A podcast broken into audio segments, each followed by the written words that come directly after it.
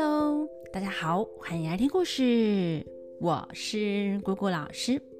姑姑老师啊，最近在整理《镜花园》的电子书，才发现原来讲第一集百花仙子的故事时，姑姑老师根本就没有打稿子，应该是只有手写草稿架构，然后就直接讲故事啦。好像《西游记》的第一集也是这样。就重新呢再听一次，来整理书稿，结果发现，哎呀，姑姑老师第一集故事喷气音还真多啊！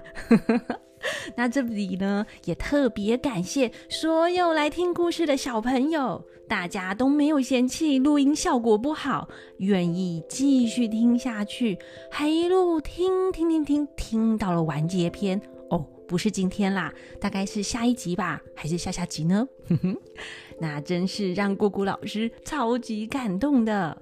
原本打算要重新再录一次第一集，但听完后发现呢，重录的话可能也讲不出那种感觉。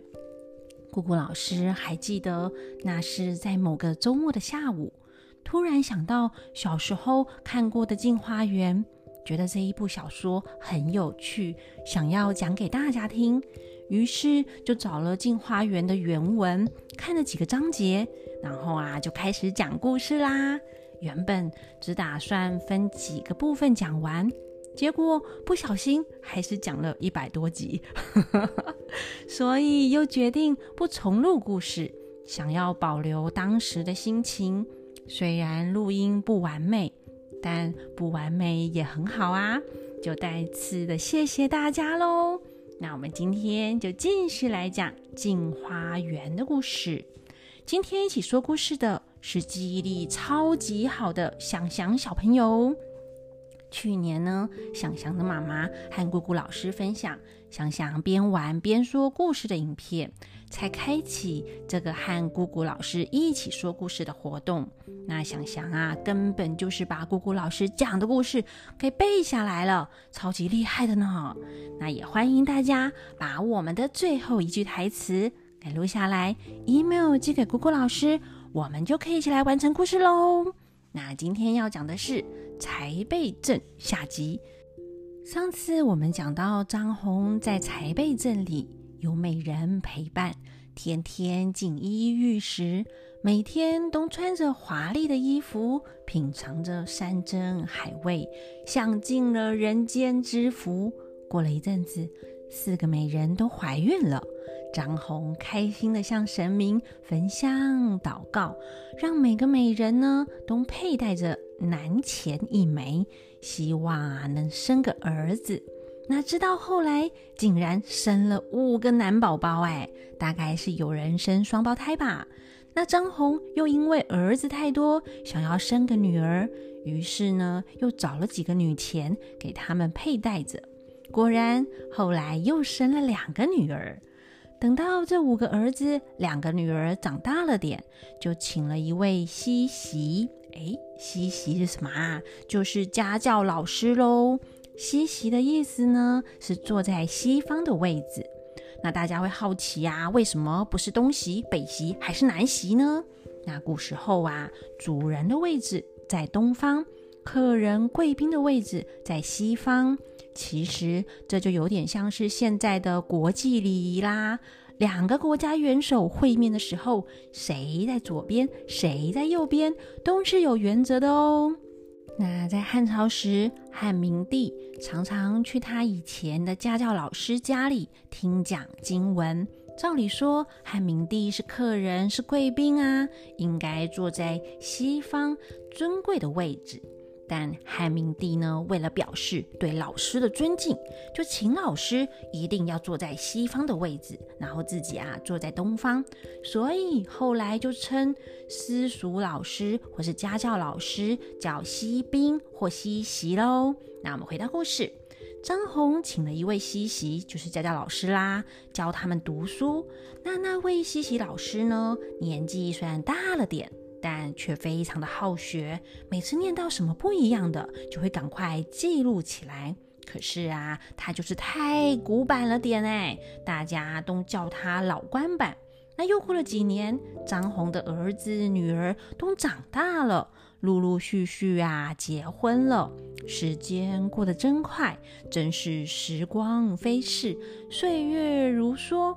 他才刚办完儿女的婚事，转眼间孙子啊，哎，孙女也都长大了啊，他就变成阿公啦。那还是跟着操心啊，又陆续替他们办理婚事。不知不觉，他连曾孙都有了，真是子孙满堂。一晃眼，他都已经八十岁了耶！这一天，张红拿着镜子照了一照，看见自己啊，满脸都是皱纹，已经是白发苍苍的老人了。猛然想起来当年爬上梯子钻钱孔的事。一下子六十年就过去了。想当年他来到这里时是多么的身强体壮，哪知道现在都已经是垂垂老矣，就好像是做了一场美梦啊！早知道百年的光阴不过如此，人生苦短，那么之前那样在意的事，好像也没那么重要了。又有什么不能够看破的呢？那张红就想着想着想着，就按照来时路去看看当年爬上梯子的地方。他也爬上了梯子，来到这个浅孔面前，他把头钻出去往外一探。没想到，就在他头钻出去的当下，那个钱孔居然渐渐合起来，把他的脖子，哎呀，给套住了。他就卡住，钻不出去，也退不回来。另一边呢，话说文云他们自从张红进去财备镇后，左等右等，都等不到他的消息。隔天，宋树、燕勇又要进柴背镇。那文云就说啦：“宋家哥哥现在执掌兵权，怎么可以轻易冒险啊？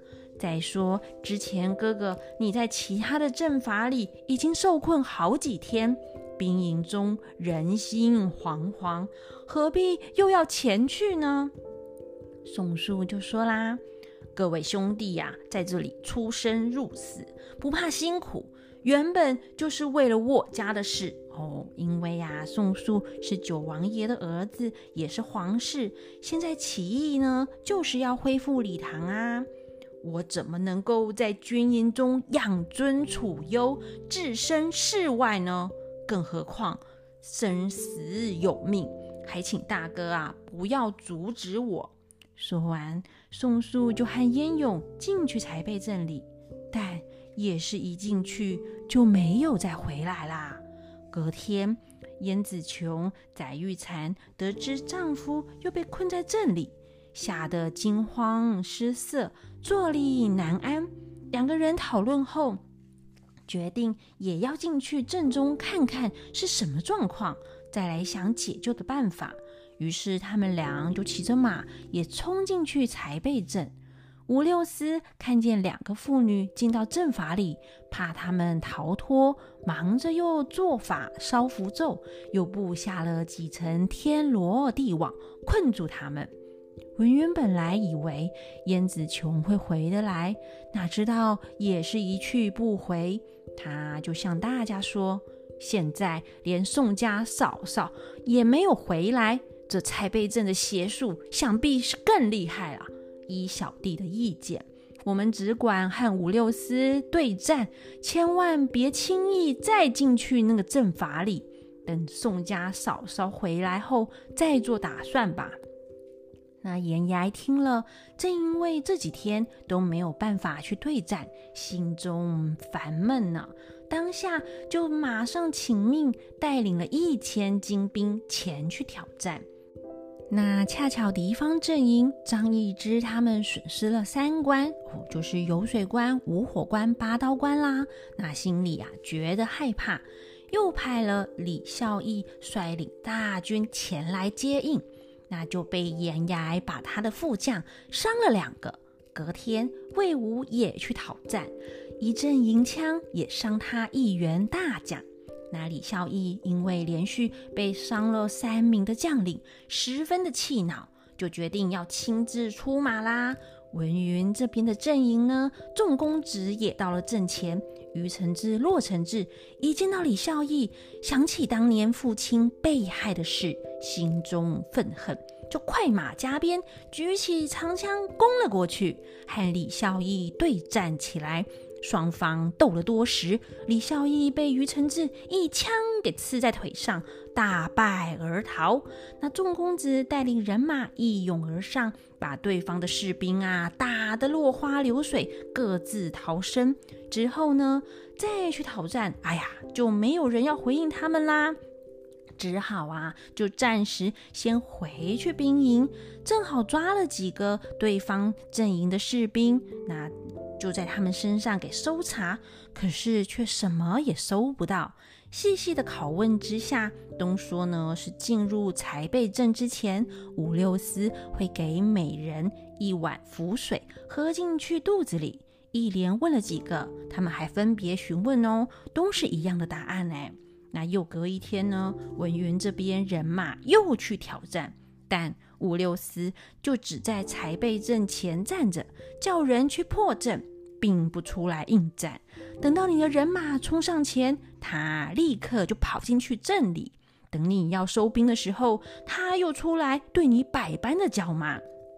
文云呐，气得暴跳如雷，正要骑着马冲进去阵法里，只见于承志、骆承志、唐晓峰、张荣、张香、史树、严崖、尹玉一起拦住他，说：“哥哥啊，这几天张红、宋树哥哥他们都被困在阵法里，现在军营中只有哥哥指挥了。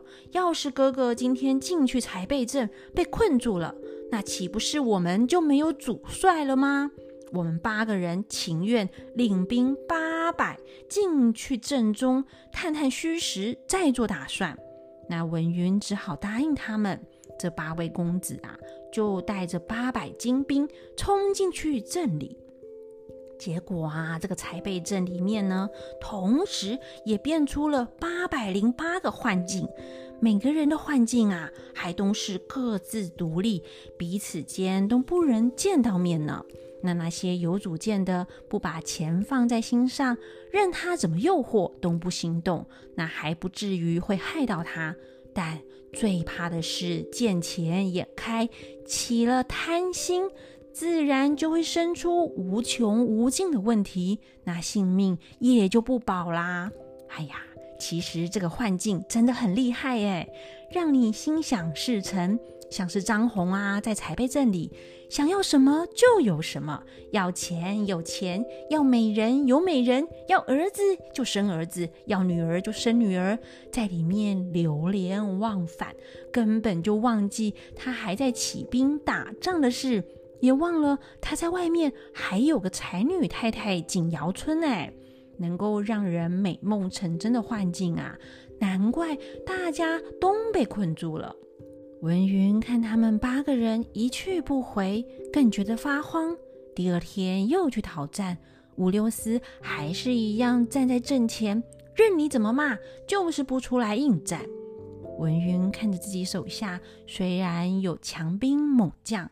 无奈，这才被镇围在才被关前，他们啊没办法攻打城池，只能够在那里干着急呢。那眷属兵营里，司徒五儿、宋良珍、骆红渠、叶芳春、厉景春、展银蚕、秦小春、连庆峰等八位才女，得知丈夫被困在才被镇里。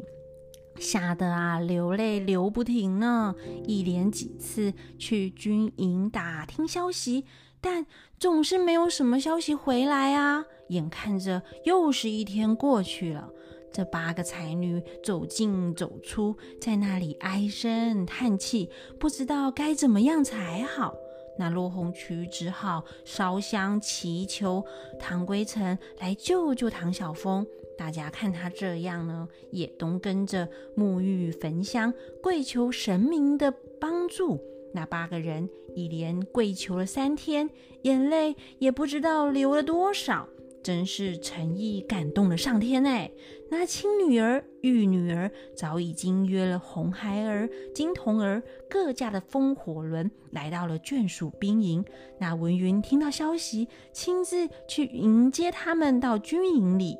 哇，神仙都来帮忙了耶！居然红孩儿也来啦！